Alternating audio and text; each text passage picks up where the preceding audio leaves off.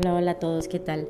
Vamos a hacer un tema súper rápido, muy breve, la autocrítica positiva. ¿Cuántas veces no te has criticado, no te has castigado, no te has autosaboteado e incluso minimizado ante cualquier situación?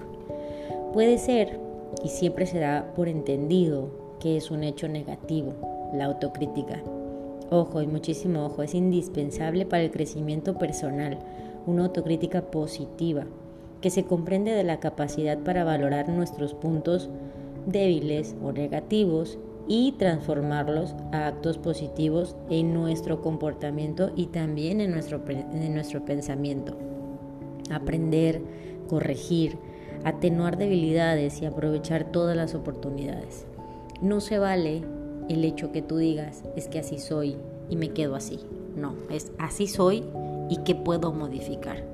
Si yo sé que en mi entorno no estoy siendo empático probablemente me está ocasionando muchísimo estrés. Es una habilidad también la autocrítica positiva. Elevar a su máxima potencia este encuentro constante en tu proceso, en tener una capacidad analítica, con amor, una actitud positiva, una reflexión y de nuevo generar una acción.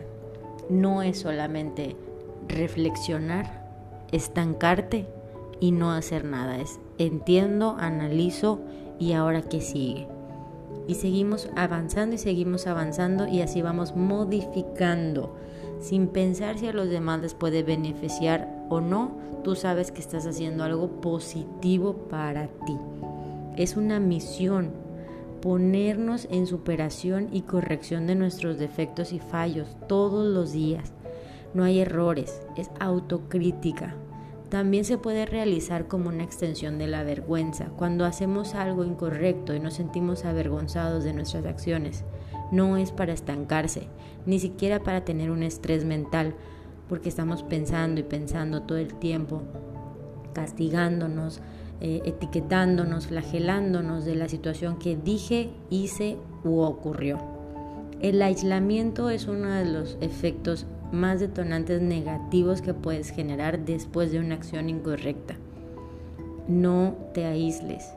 La rumiación es estar pensando en el pasado y en el futuro, olvidando tu presente.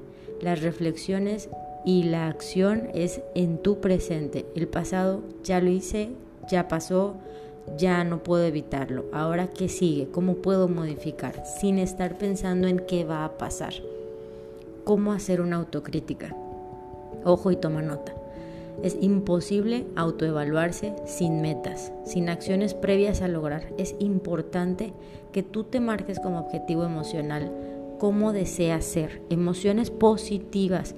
Quiero ser un hombre o una mujer segura, amada, quiero tener valentía. ¿Qué es lo que tú quieres en metas emocionales positivas? Elige un día, ponle fecha, hora exacta el lunes, tal día, tal fecha, tal hora. No te dejes llevar por las personas que están en tu entorno, si te dicen algo positivo o negativo. Tú sigue tu objetivo. Evita culparte aún más.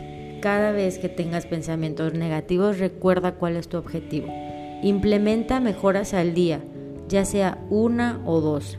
Por ejemplo, en tu transcurso del día, modifica algo positivo, generando así un hábito previo.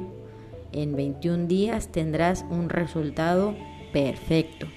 Bueno, hasta aquí te dejo el tema de la autocrítica positiva. Muchísimo ojo, espero que te haya servido y a poner en práctica.